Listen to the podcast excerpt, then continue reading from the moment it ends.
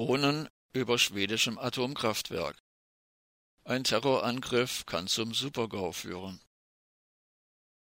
Über den drei im Betrieb befindlichen schwedischen Atomkraftwerken Forsmark, Ringsalz und Oskarshamn mit ihren insgesamt sechs aktiven Reaktoren wurden am Freitag, 14. Januar, nahezu zeitgleich Drohnen gesichtet.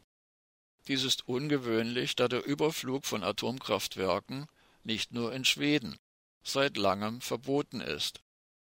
Ein Terrorangriff mit panzerbrechenden Waffen kann bei jedem beliebigen Atomkraftwerk zum Supergau führen, da für solche Waffen selbst 70 Zentimeter dicker Panzerstahl kein Hindernis darstellt.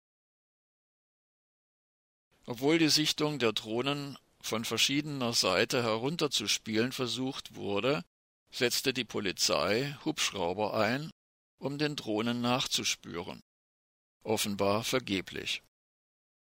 Wie ernst die Situation auch von staatlicher Seite genommen wird, zeigt sich daran, dass der schwedische Inlandsgeheimdienst SEPO aktiv wurde.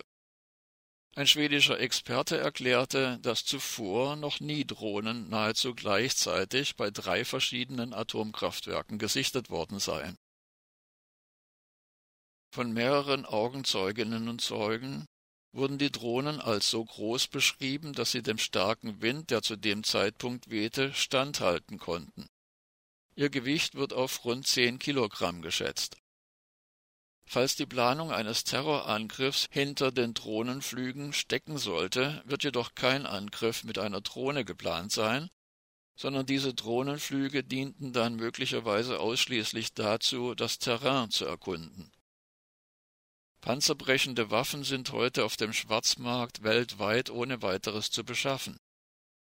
Bekanntlich kann mit Hilfe einer Panzerfaust aus 500 Meter Entfernung 70 Zentimeter dicker Panzerstahl durchschlagen werden.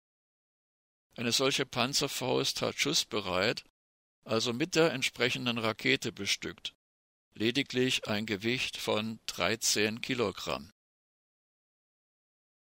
Wenn der Schutz der Bevölkerung wirklich ernst genommen würde, müssten die drei schwedischen Atomkraftwerke sofort stillgelegt werden denn kein AKW kann effektiv vor einem Terrorangriff geschützt werden.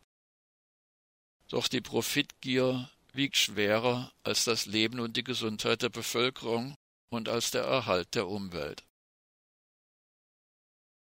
Das schwedische AKW Barsebäck wurde im Jahr 2005 stillgelegt. Ein in Schweden per Volksentscheid im Jahr 1980 beschlossener Atomausstieg wurde von der Parteienpolitik ausgehebelt.